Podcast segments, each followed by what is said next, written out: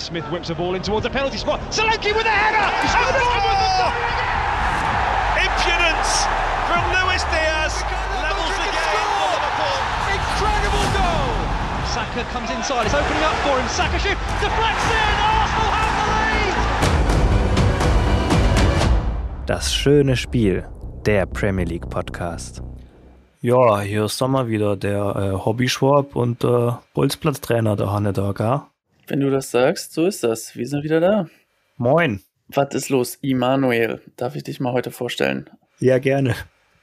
Was hast du dir überlegt? Du bist der Zahlendreher unter den Keepern, ähm, der Handschuhwärmer unter den äh, Taktikcoaches. Ja. Ja, stark. Ja, und dann, dann, dann, dann möchte ich noch begrüßen, Alex, der äh, Greenkeeper unter den Greenwashern, mein Löwe, mein Bär. da, da, da können wir mal reingehen in den äh, 24. Spieltag der Premier League, oder? Was ist dein Gefühl zum, zum Spieltag bisher? Fragst du mich als Arsenal-Fan oder als Podcaster-Ikone? Ähm, als Bolzplatztrainer. Also ich sag mal so, es wurde wieder gekickt und es haben auch Mannschaften gewonnen und andere haben halt nicht gewonnen. Ganz runder Spieltag eigentlich. Also gab ein paar Überraschungen, aber so man konnte quasi auf die Standardsachen theoretisch wetten, wenn man wetten wollte, aber das wollen wir nicht promoten. Manche haben auch unentschieden gespielt, aber gab es tatsächlich nicht diesen Spieltag, oder? Wenn ich jetzt gerade überlege.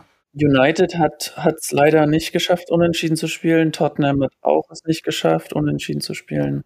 Ja, dann können wir ja mal uns die, die Siegeszüge äh, der Mannschaften im Detail anschauen und starten mal rein, oder? Genau, apropos Siege, äh, da ist eine Mannschaft wieder zurück, ne?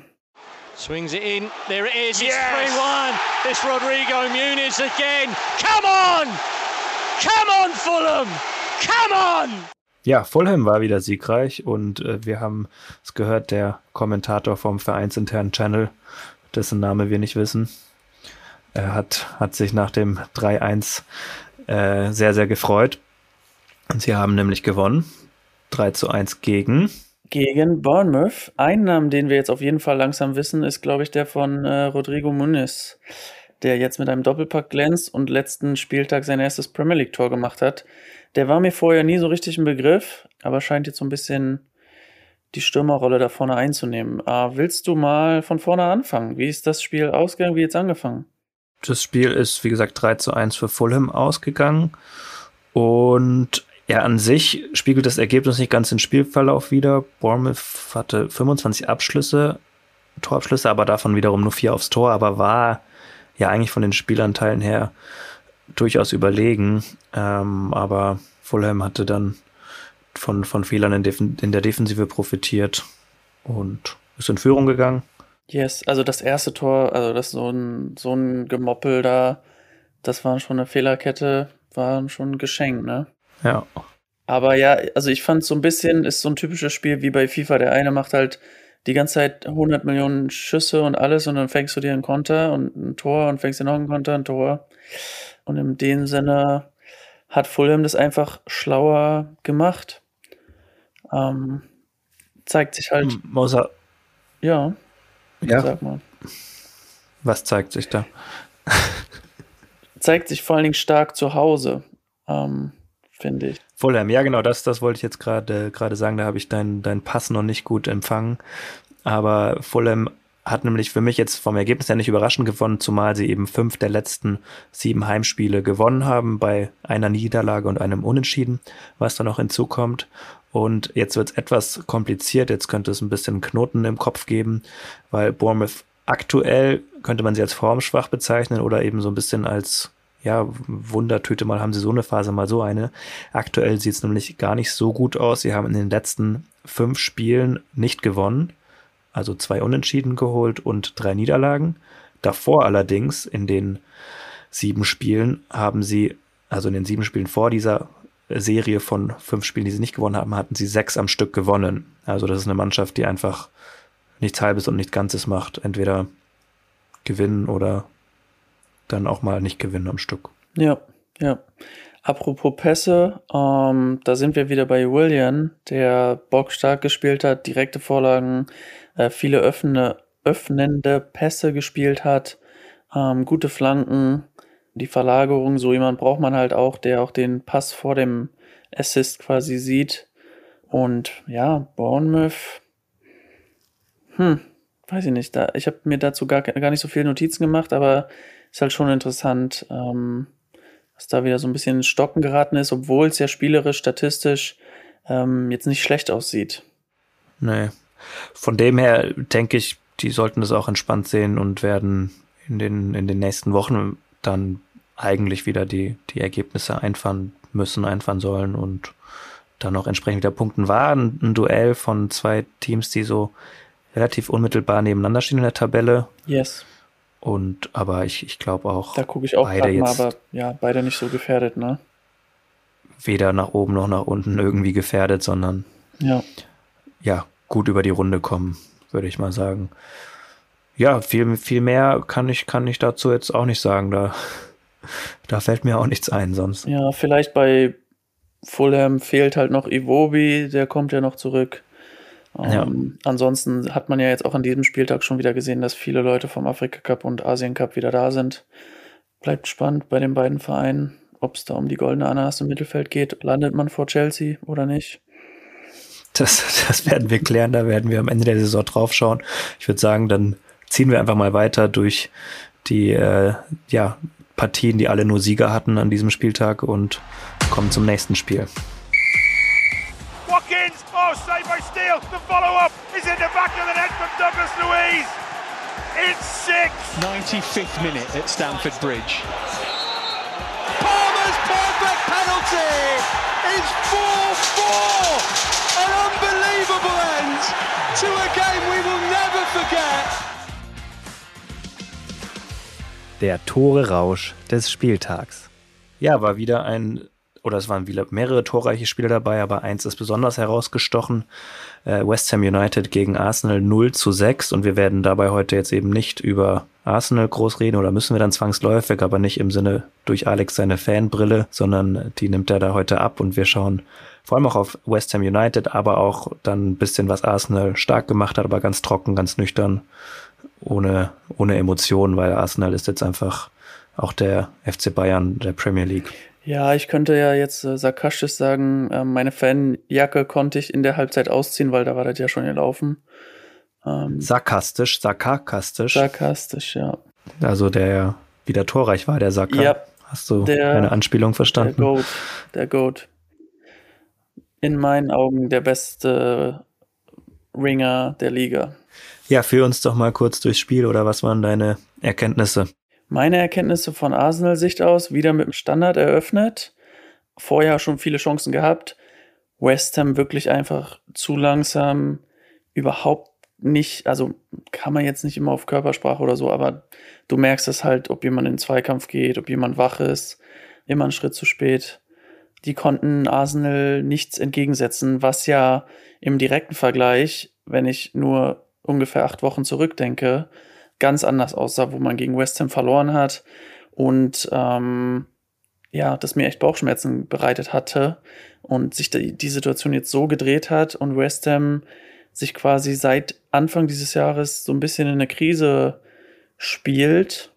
Ja, seit zehn Spielen ja. nicht kein Spiel mehr gewonnen, hatte ich vorher ja, mal. Also ich gesehen. weiß zumindest, dass es dieses Jahr noch nichts gab, was ja echt, also so willst du ein Jahr halt auch nicht anfangen, ne?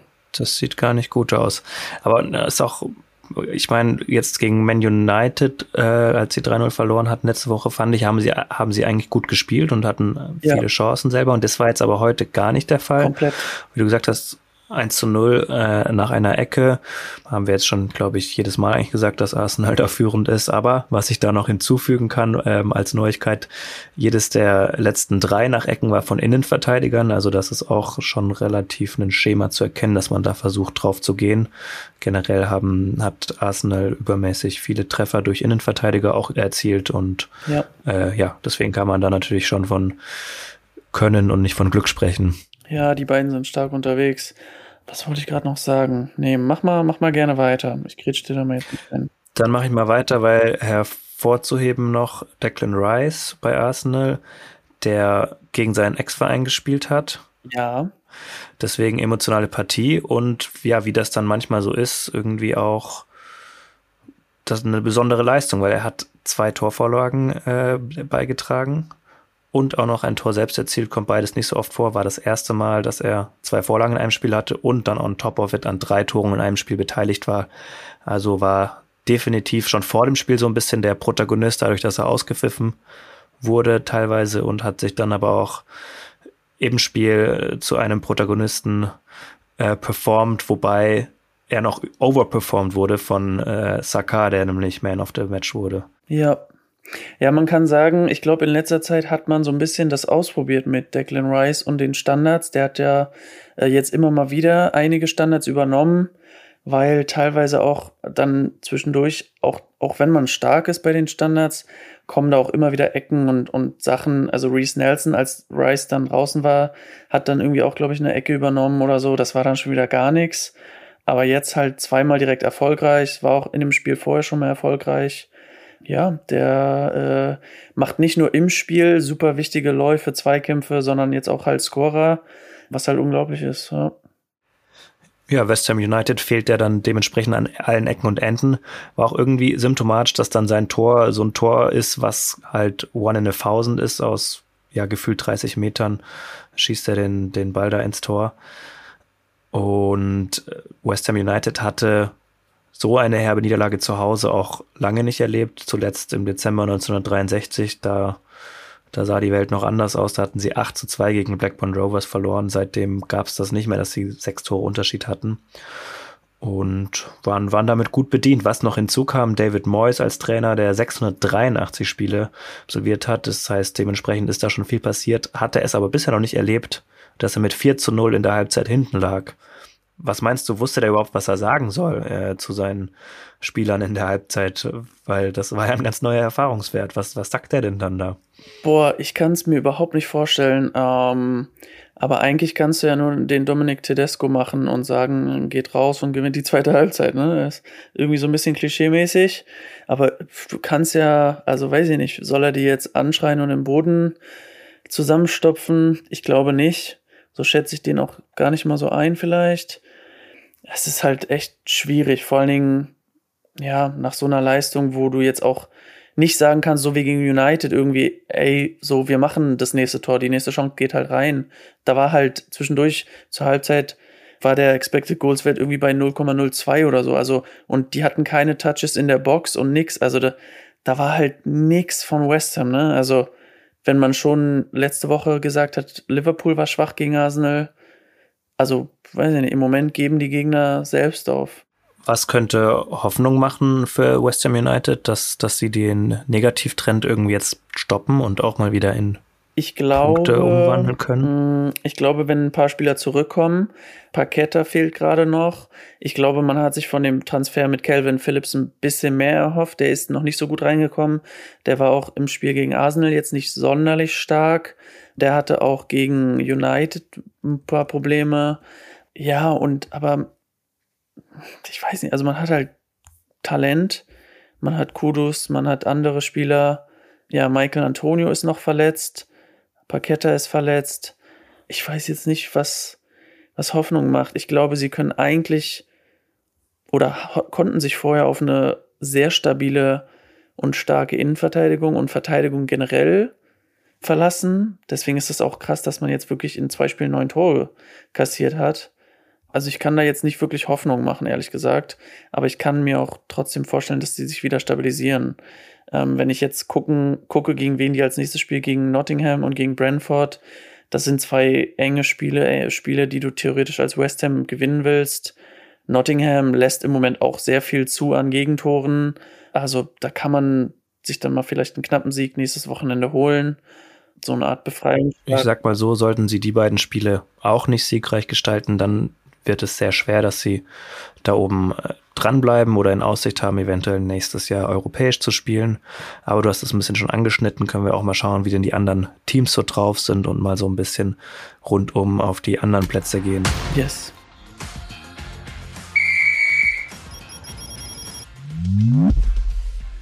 Zahlen, Zahlen, Daten, Daten, Fakten, Fakten. Da würde ich jetzt einfach mal anfangen mit Aston Villa gegen Man United, was Man United mit 1 zu 2 siegreich gestalten konnte.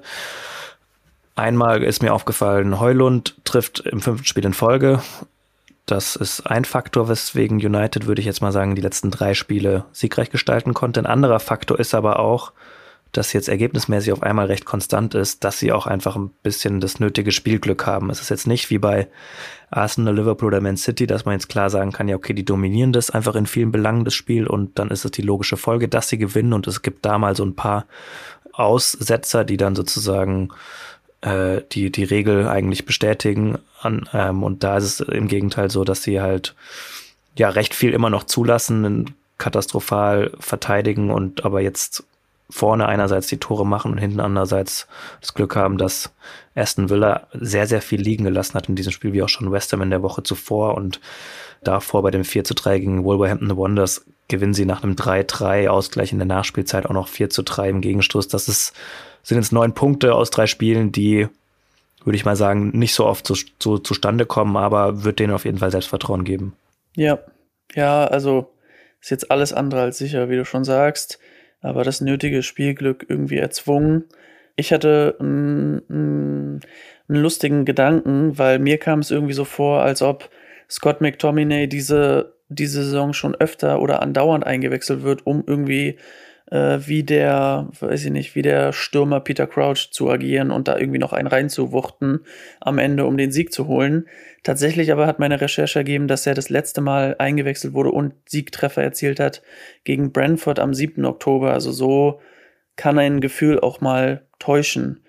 Ähm, aber er ist der treffsicherste Spieler bei Man United. Also man kann schon sagen, wenn man ihn vor der Bank bringt, ist die Chance auf jeden Fall da, dass er auch einnetzen kann. Allerdings interessant, ne, dass er dann, wenn er so treffsicher ist und ja auch einiges dann für die Mannschaft mitbringt, dass er dann von der Bank teilweise wichtiger ist und dass sich da äh, der 18-jährige Mainu dann quasi jetzt ja festgespielt hat äh, mit der Doppelsechs jetzt mit Casimiro wieder. Ist ja auch interessant, ne? Aber vielleicht willst du das als Trainer dann auch haben, so jemand, der dann nochmal richtig Wucht reinbringt, weil du weißt, du brauchst hinten raus noch irgendwas. Das stand ja jetzt zwischenzeitlich auch 1-1, also ja. Absolut. Äh, dann hatten wir noch Liverpool gegen Burnley, die äh, 3 zu 1 gewonnen haben. David Nunez trifft mal wieder, diesmal nicht den Pfosten oder die Latte, sondern das Tor. Und ja, mehr will ich dazu eigentlich auch nicht sagen. War ein Pflichtsieg, genauso wie Man City gegen Everton, wo Erling Haaland auch mal wieder treffen konnte, wo er seitdem er zuvor, ich glaube, über 70 Tage nicht getroffen hatte, aber er war auch verletzt äh, zwischendrin und an sich waren das dann halt vier Spiele in Folge und dann wird das natürlich auch eine Geschichte, die sich dann erzählen lässt und womit man dann auch, weiß ich nicht, natürlich irgendwie lustig was erzählen kann, was unerwartet ist, aber auch dann, dann mehr, mehr Gras drum gemacht wird, als auf der Wiese wächst. Ähm, und ach genau, was ich mir dazu noch als Gedanke hatte, zehn Siege in Folge für Man City jetzt. Ja. Und ich hatte dann mir eigentlich nur gedacht, ja, der normale Lauf der Dinge beginnt wieder. Äh, City, die so ein bisschen manchmal komische Aussetzer haben im Herbst, Winter und dann so ab dem Boxing Day losmarschieren, mehr oder weniger, scheint irgendwie wieder ähnliche Züge anzunehmen. Nottingham Forest hattest du angesprochen äh, vorhin schon, die haben gegen Newcastle United gespielt, aber 2 zu 3 oder 3 zu 2 verloren, aber 2 zu 3 aus Sicht von Nottingham Forest yes. zu Hause gespielt. Und dann Tottenham hattest du gerade schon sagen wollen, glaube ich. Genau, Tottenham hatte ich noch sagen wollen, aber wenn wir jetzt schon bei Nottingham waren, finde ich da eine ganz äh, spannende Beobachtung, dass ähm, da irgendwie ein sehr großes Thema um die Torhüter gedreht wird, weil man hatte jetzt letztens erst den Keeper von Arsenal geholt, Matt Turner, der hatte da jetzt die Nummer 1 übernommen. Kurze Zeit vorher gab es aber den Keeper Vlachodimos, den man von Benfica geholt hatte. Alle irgendwie ähnliches Qualitätsniveau oder Profil, aber irgendwie immer unzufrieden. Jetzt hat man den Sales geholt, der vorher in Frankreich gespielt hat und damals sich in der Premier League aber auch nicht wirklich durchsetzen konnte bei Newcastle, finde ich interessant irgendwie und ja, Nottingham kassiert halt viele Tore auch. Ist das aber immer ein Torwartproblem und vor allen Dingen löst da jetzt so ein Transfer irgendwie das Thema oder nicht? Finde ich aber interessant, dass man jetzt quasi so drei schon qualitativ gute Keeper hat, die erster, erster Mann sein können, aber es irgendwie, ja, da so ein Riesenthema ist.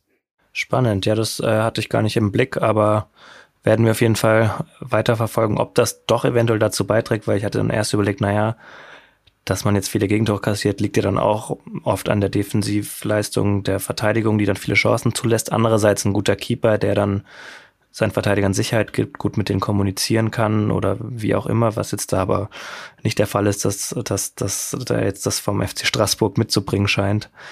Kann aber eventuell unter Umständen dazu führen, dass das mit etwas Zeit dann was bringt. Würde ich jetzt mal drauf schauen einfach.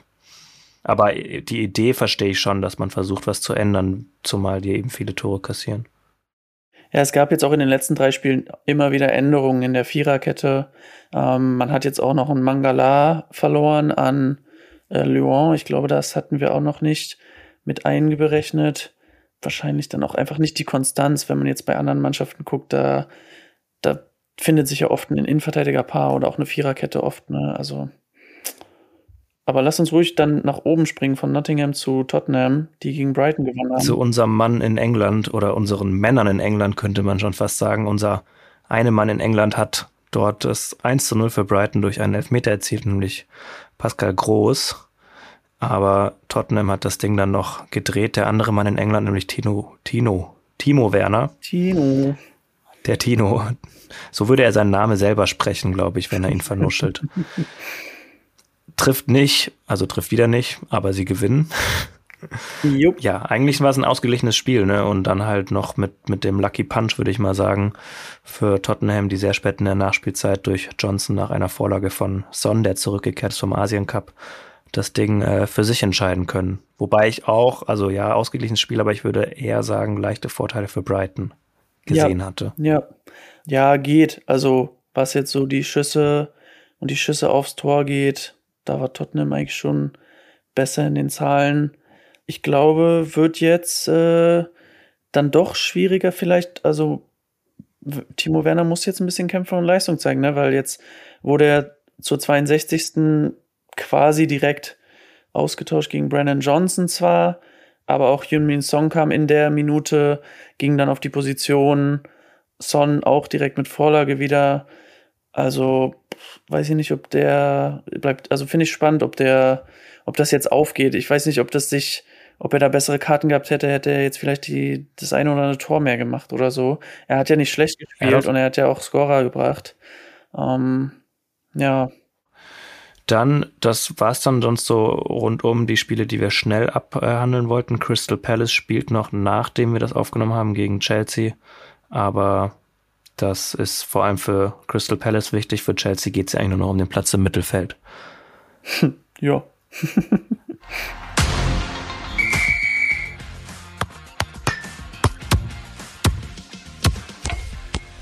Die Nullnummer der Woche.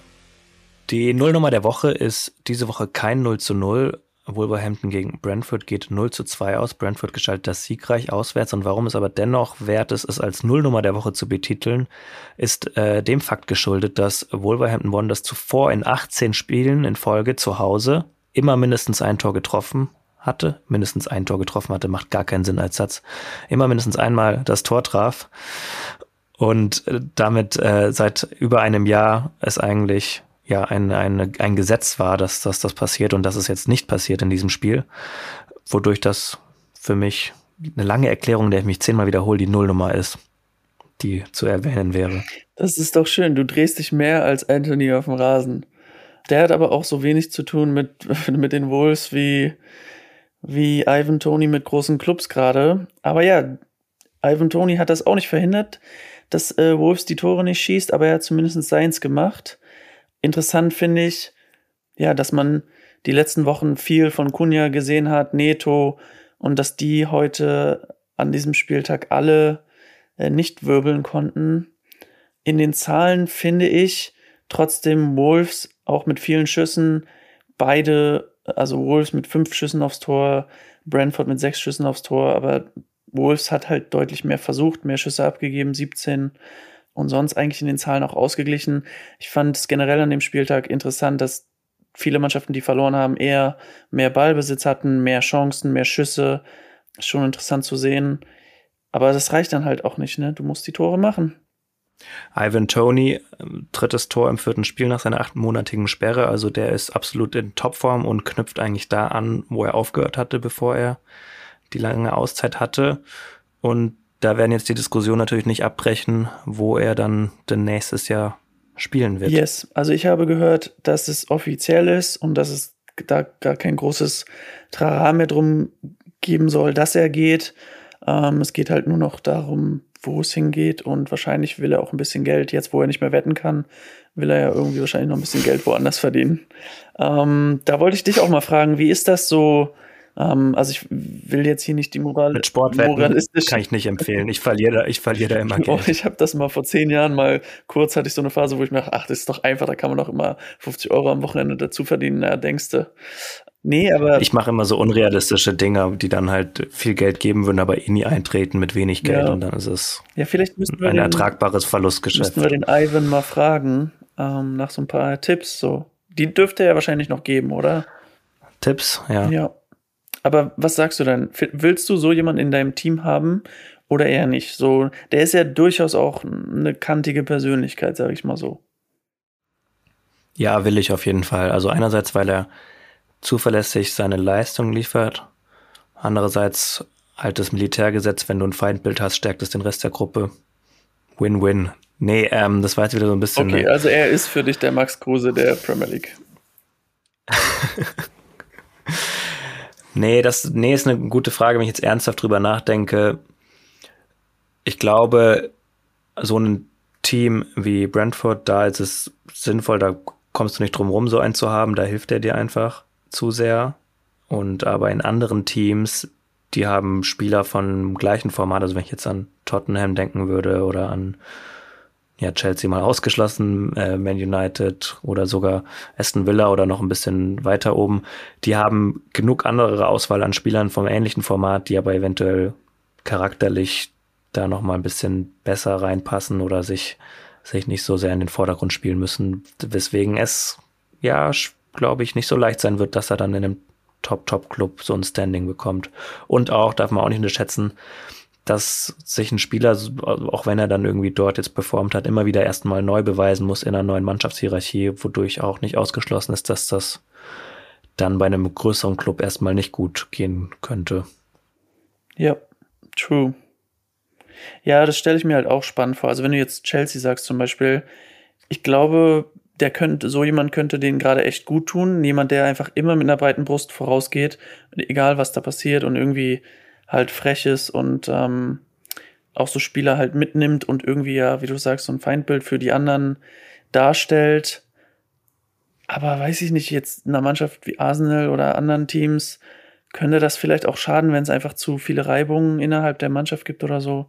Je nachdem. Ich kann mir auch nicht vorstellen, also ich weiß nicht, ob der unangenehm ist im Training oder ob der ein total cooler kollegialer Typ ist. Ja. Das weiß ich auch nicht, aber ja, werden, werden wir dann im Sommer spätestens erfahren, wie es da weitergeht. Was noch zu äh, möglichen Wettscheinen zu diesem Spiel gesagt sein kann, dass es durchaus mehr dafür sprach, würde ich mal sagen, auf Wolves zu setzen als auf Brentford. Zumal Brentford sechs Spiele in Folge auswärts verloren hatte vor diesem Spiel und wie gesagt, Wolverhampton zuvor immer zu Hause treffsicher war noch dazu Brentford in äh, 17 Spielen geführt hatte, aber dabei insgesamt 26 Punkte verspielt hat in dieser Runde. Das mal so ein bisschen als Zahlenchaos dazu, was dann aber am Ergebnis nichts ändert, dass sie eben 2 zu 0 gewonnen haben. Ja. Cool, ne? Dann äh, würde ich sagen, wir, wir schließen das damit ab, äh, mit diesem Zahlen-Kauderwelsch und kommen zum nächsten Spiel.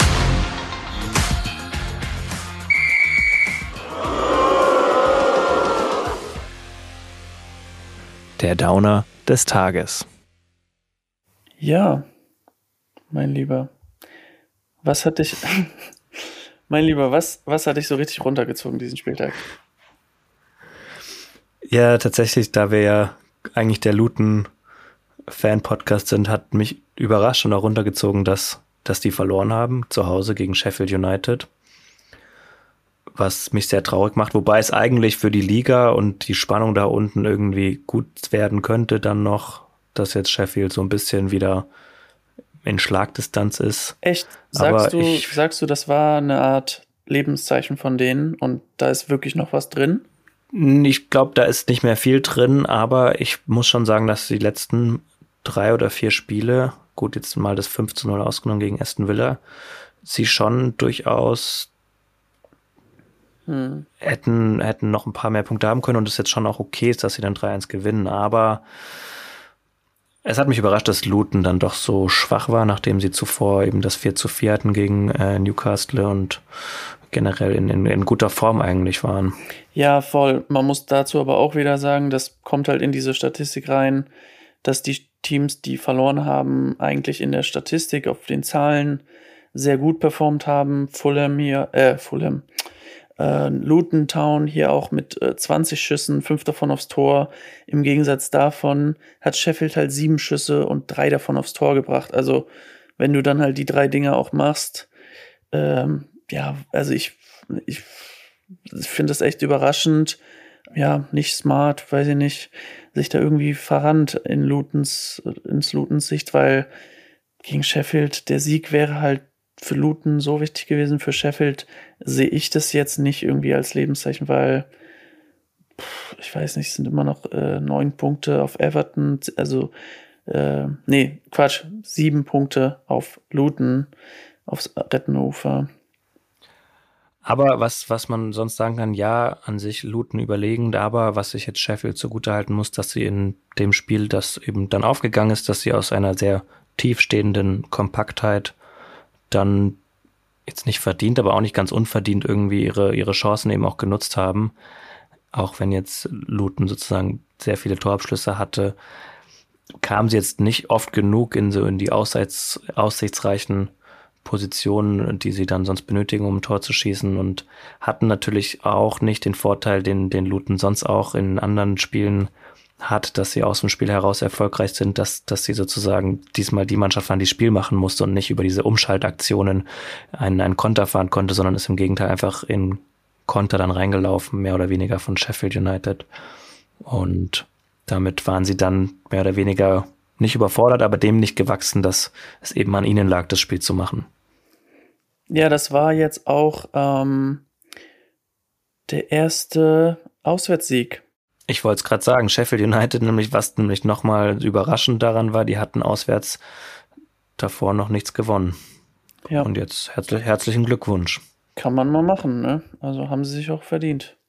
Ich würde sagen, dann das, das wäre unsere Reise mal durch den, durch den Spieltag, was auf dem Platz war, oder? Oder ist, ist dir noch irgendwas, steckt dir noch was in der Hosentasche? Hast du noch eine, einen mm. Schuss? Ein Überraschungsmoment. Ich würde sagen, nee, wir hatten alles dabei, von dem wieder treffenden Haaland bis zu den nicht treffenden Wolves, ähm, den Krisen West Ham, die halt wirklich die Chance verpasst haben, da oben dran zu bleiben.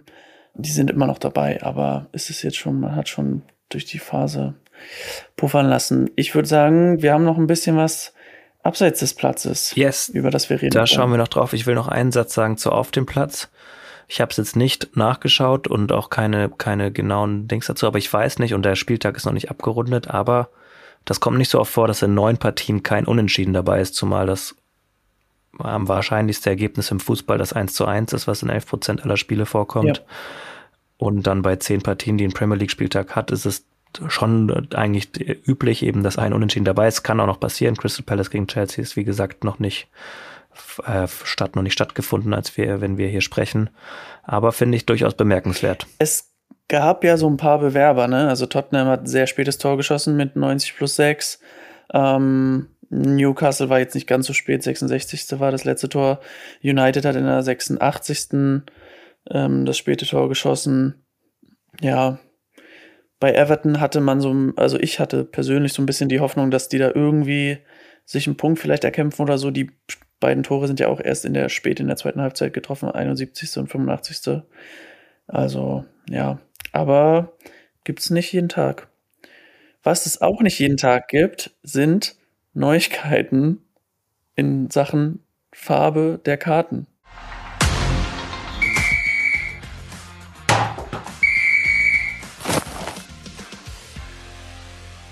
abseits des Platzes. Jetzt hast du es zweimal außerordentlich meisterhaft anmoderiert und jetzt können wir drüber sprechen, dass du dazu dir nicht Gedanken gemacht hast, sondern das entdeckt hast oder auch was jetzt einfach heiß diskutiert wird, nämlich dass es eventuell ja bald schon fast die Hälfte der Regenbogenpalette an Karten geben könnte. Hageln, an Karten hageln könnte. Yes, da muss Ateta sich noch mehr äh, im Jackett verkriechen, damit er nicht alle Spiele von zu Hause mit der Zone gucken kann. Weil wird auch teuer dann irgendwann mit den ganzen Abos. Nee, aber apropos Karten. Es soll eine neue Karte geben, und zwar die blaue Karte, was ich schon mal ja, finde ich irgendwie eine komische Farbe. Ich weiß nicht, aber grün wäre halt auch komisch. Ja, grün würde gar nicht gehen wegen des Rasens. ja. Rot, rot, rot gibt's schon und gelb auch. Also. Ja, aber blau ist irgendwie halt auch nicht so eine, so eine Warnfarbe oder so, oder? Also mit, mit rot und gelb hast du halt schon.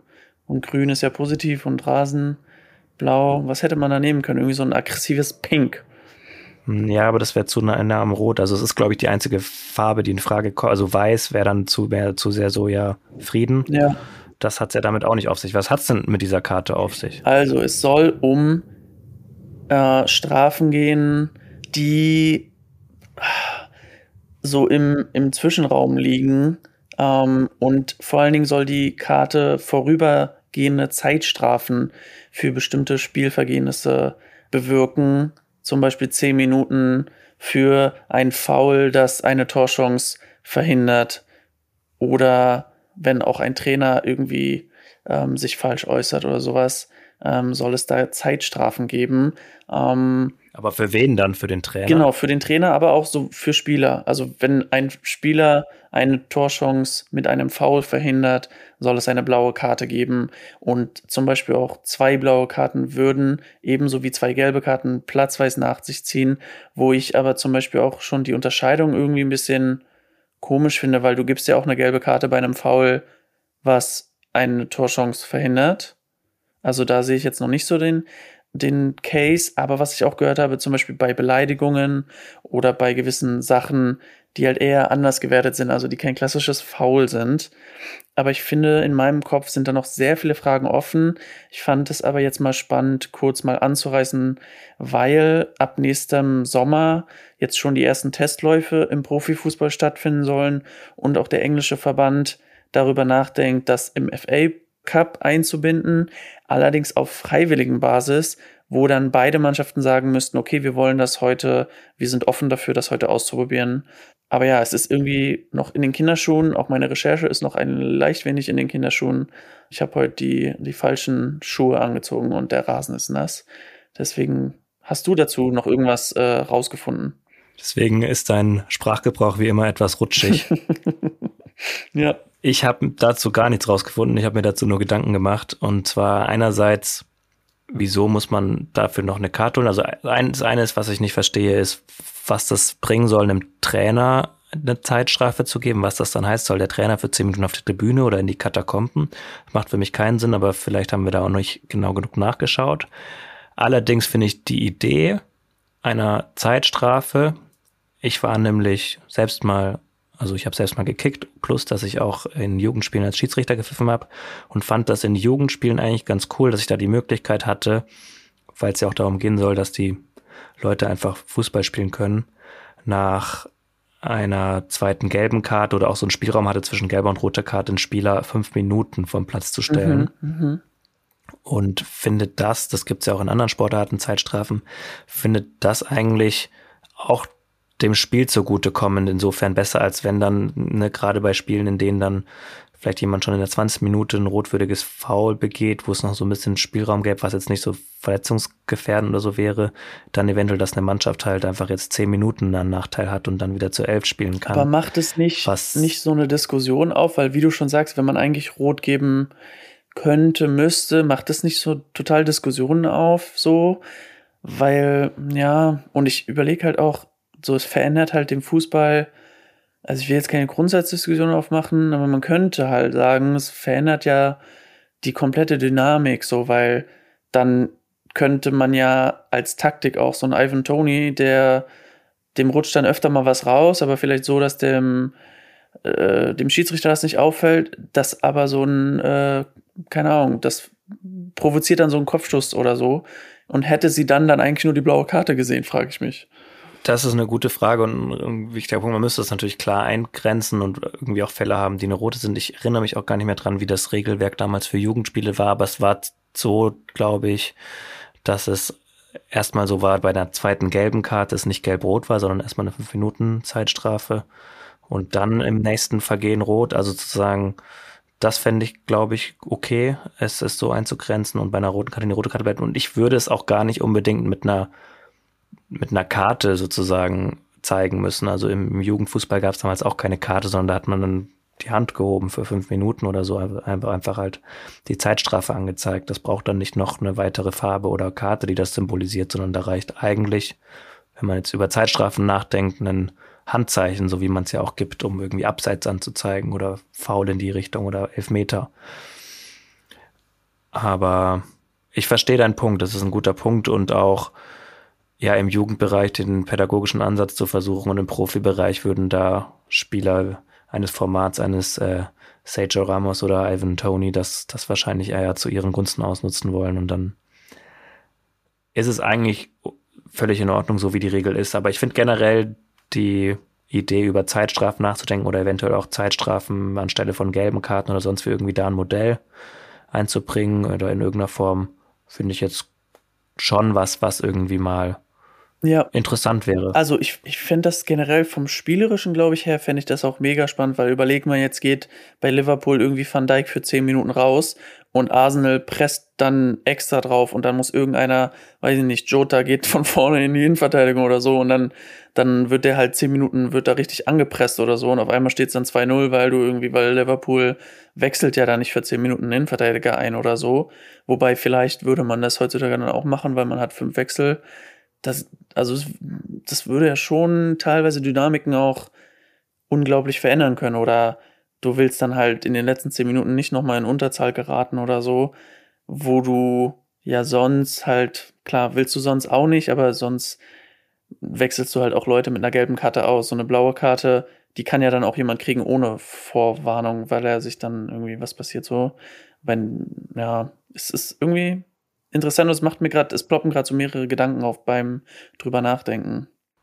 Ja, also ich glaube, da gibt es auf jeden Fall viele Möglichkeiten, die das eventuell sogar das Spiel verändern könnten im positiven Sinne oder weder im positiven noch negativen Sinne, sondern eventuell auch zu einer ja anderen Dynamik beitragen, vielleicht auch eine andere Herangehensweise, was so Fouls und so angeht und dementsprechend eine andere Dynamik entfachen. Und das, glaube ich, steht und fällt einfach damit, in welchen Rahmen dann die Regeln gesetzt werden und wie der Spielraum definiert wird. Und wenn das irgendwie in einem sinnvollen Rahmen ist, kann das auf jeden Fall bereichern sein. Und wenn nicht, dann kann es auch voll nach hinten losgehen. Ja. So wie eigentlich immer wie mit, mit jeglicher Regel, auf die man sich für verschiedenste Spiele und Sachen einigt. Weil wir haben ja dieses Jahr schon zum Beispiel eine Änderung, ähm, dass in der Premier League sehr stark mehr Nachspielzeit und rigoroser mehr Nachspielzeit gegeben wird, weil es ja auch Mannschaften gibt, die sich darauf spezialisieren, so lange wie möglich den Ball außerhalb des Spielfelds zu halten, weil ja die Uhr nicht gestoppt wird und weil man so die Zeit äh, kürzer halten kann, die man Risiko gerät, irgendwie einen Konter zu kriegen oder Gegentore zu kassieren oder verteidigen muss, Pausen kriegt. Und das ist ja halt auch interessant, ne, weil man die Regeln dann im, in der Taktik mit einbindet und ja irgendwie Wege findet, damit umzugehen, so. Ähm, ja. Aber das dazu kurz ein Gedanke, das was, was ich absolut nicht verstehe, warum das in Fußball, im Fußball nicht gemacht wird, wie es einfach in fast jeder anderen Sportart der Fall ist, dass die Zeit gestoppt wird, wenn der Ball draußen ist, weil dann würde dieses ganze Theater wegfallen, was dann teilweise in EM-Finals passiert und sonst wie, dass man da dann ja. wirklich unsportlich eigentlich das, das Spiel dann beendet, weil man 1-0 führt und dann Voll. oft, ich finde oft Finalspiele darunter dann leiden und einfach kein, kein schönes Fußballspiel mehr sind. Und da, das wäre sehr, sehr einfach zu ändern. Und ich finde, da gibt es auch eigentlich kein sinnvolles Argument dagegen. Was Bin ich komplett bei dir. Also ich mag das auch gar nicht, wenn meine Mannschaft irgendwie 2-1 führt und dann an der Eck Eckfahne da versucht rumzutanzen oder so, weil das ist einfach, ich weiß nicht, ja, ist es irgendwie Taktik und man muss irgendwie um jeden Punkt kämpfen und es geht um, um so viel oder so. Aber es ist einfach, stoppt halt die Zeit oder so. Ich glaube, da verliert halt niemand was und aber man gewinnt sogar an an äh, Spielqualität. Es ist ja auch immer so ein Thema mit, ja, das ist irgendwie ein Thema, weil es immer mehr Spiele gibt und so und dann, damit man irgendwie den Druck und die Intensivität rausnimmt. Aber du würdest ja plus minus wahrscheinlich auf das Gleiche kommen, wenn du einfach die Zeit stoppst, so, weil jetzt spielt man halt 10 Minuten länger oder 17 Minuten länger oder irgendwie 5 oder 8 und auch zur Halbzeit schon manchmal 7. Und wenn du dann einfach ja, die Zeit stoppen würdest, kommt aufs Gleiche bei raus, aber du hast halt einiges vom Verhalten geändert, denke ich mal. Würde ich jetzt. Absolut. Ja, um diesen Exkurs in unsere Regeldiskussion hier nochmal abzuschließen mit einer Regelung, die wir nicht ganz erkennen können, was für eine Regel ist, ist uns aufgefallen, was, glaube ich, allen, die Premier League regelmäßig verfolgen, auffällt, dass es im Vergleich zu eigentlich zum Beispiel zur Bundesliga in der Premier League ein anderes Format ist, nämlich dass Hin- und Rückrunde nicht symmetrisch ausgetragen werden. Also sprich, dass zum Beispiel West Ham gegen Arsenal am ersten Spieltag der Hinrunde gegeneinander spielt und auch am ersten Spieltag der Rückrunde, sondern da eine Willkür vorhanden ist, was sich jetzt äußerte, da dass West Ham und Arsenal erst vor ein paar Wochen aufeinander getroffen sind und heute wieder.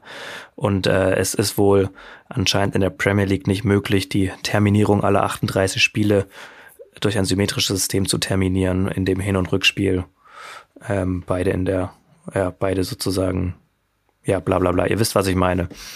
War mir jetzt zu kompliziert, den genau, Gedanke richtig. auszuformulieren. Ähm, tatsächlich habe ich das auch nie weiter verfolgt. Mir ist das aufgefallen, aber irgendwie dachte ich mir, die werden das schon machen. Ich vertraue denen mal. Ähm, ja, ist halt interessant, weil ich weiß nicht, ob das, ob man da jetzt so Wettbewerbsverzerrung oder ob das irgendwas ändert, weil auch nach einem sauber gespiegelten oder geplanten Terminus kannst du ja Mannschaften in einer schlechten Phase oder guten Phase äh, treffen. Selbst jetzt so bei West Ham und Arsenal innerhalb von sieben, acht Wochen ist ja West Ham in einer komplett anderen Form gewesen. Im Hinspiel verliert man 2-0, im Rückspiel verliert man, äh, gewinnt man 6-0 ähm, und hat halt Verletzungspech oder dies oder das. Allerdings kannst du natürlich Glück haben, wenn jetzt sich gerade einer verletzt und irgendwie vier Wochen raus ist und dann triffst du wieder gegen die Mannschaft. Dann musst du halt im Fall von, sagen wir mal, du spielst gegen Man City oder so, ne, dann spielst du halt zweimal gegen Man City ohne Haaland und De Bruyne ja, dann hast du natürlich schon Glück im Spielplan, kann aber ja vorher auch keiner wissen. Kannst natürlich auch Pech haben, dass du gegen Bock starkes Man City dann zweimal ran musst oder so. Aber bevor du jetzt hier weiter verbal Klitschschuh fährst und dich auf dünnem Eis bewegst, irgendwie die Kreisumrundungen noch, noch schneller als der Mond um die Erde zu schaffen, würde ich sagen, bitten wir das damit ab. Und ähm, Mann, ich hatte mir da eigentlich noch viel mehr überlegt, aber jetzt sind mir da so viele Sachen eingefallen. Tja, äh, hoffen, du. wir hoffen. Die Nullnummer des Spieltags, der Immanuel Petersen des Podcasts. Pass mal auf, bevor, also ich, ich liege ja ganz gut im Rennen mit meinen Tipps der Spiele, die man sich angucken sollte. Tatsächlich habe ich jetzt noch nicht geguckt, was nächsten Spieltag eigentlich so los ist, aber ich hau jetzt noch mal einen raus und zwar Tottenham Wolves. Da werden wir drüber sprechen nächste Woche. Wir hoffen, ihr hört uns dann wieder und empfiehlt uns weiter. Und sagen Servus und Baba. Yes. Willst du auch noch Tschüss sagen? ich wollte irgendwas sagen. Fuck. Ja, es war mir ein Fest. Äh, folgt uns überall. Ähm, macht die Bluetooth-Boxen an und ähm, so, dass auch eure Nachbarn mithören können. Wir brauchen die Klicks und äh, Chelsea die Tore. Bis nächste Mal. Ich finde, deine Stimme hat manchmal was von Nico Semsrott. Tschüss. Ja, das ja. hat ja auch viel mit äh, Sarkasmus zu tun. Ne? Boah, irgendwie, ich mir heute nicht gefallen, Alter. Oh. Nee?